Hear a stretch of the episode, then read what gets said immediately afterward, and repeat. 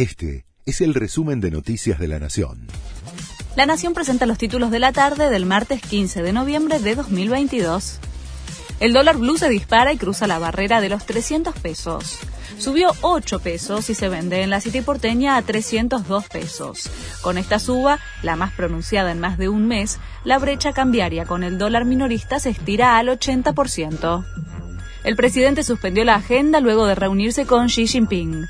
Tras pasar seis horas internado en Indonesia por una gastritis erosiva con signos de sangrado, Alberto Fernández mantuvo una bilateral con su par chino y luego suspendió su agenda para el resto del día.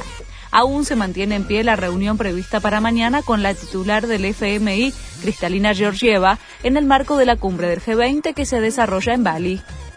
Los movimientos sociales cercanos al presidente se resisten a la baja de los planes con irregularidades. La ministra de Desarrollo Social, Victoria Tolosa Paz, había anticipado que los beneficiarios que hayan comprado dólares o que posean propiedades serán suspendidos de modo inmediato, aunque luego lo relativizó. El secretario dirigente del movimiento Evita, Fernando Chino Navarro, pidió no convertir a los pobres en delincuentes. Putin lanzó más de 100 misiles sobre Ucrania y piden no salir de los refugios. Los bombardeos se concentraron en la región central y norte del país. La mitad de Kiev quedó sin luz. Las autoridades ucranianas comenzaron a aplicar cortes eléctricos de emergencia ante el ataque que se produce en medio de la cumbre del G20, donde los líderes mundiales pidieron unánimemente el fin de los enfrentamientos.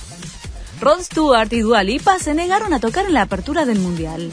Estaré animando a Inglaterra desde lejos. Estoy deseando visitar Qatar cuando haya cumplido con todos los derechos humanos que prometió cuando ganó el derecho a albergar el Mundial de Fútbol, señaló la cantante al desmentir su posible participación. En la misma línea, Stewart rechazó la invitación. No es correcto ir, justificó el músico según medios británicos. Este fue el resumen de Noticias de la Nación.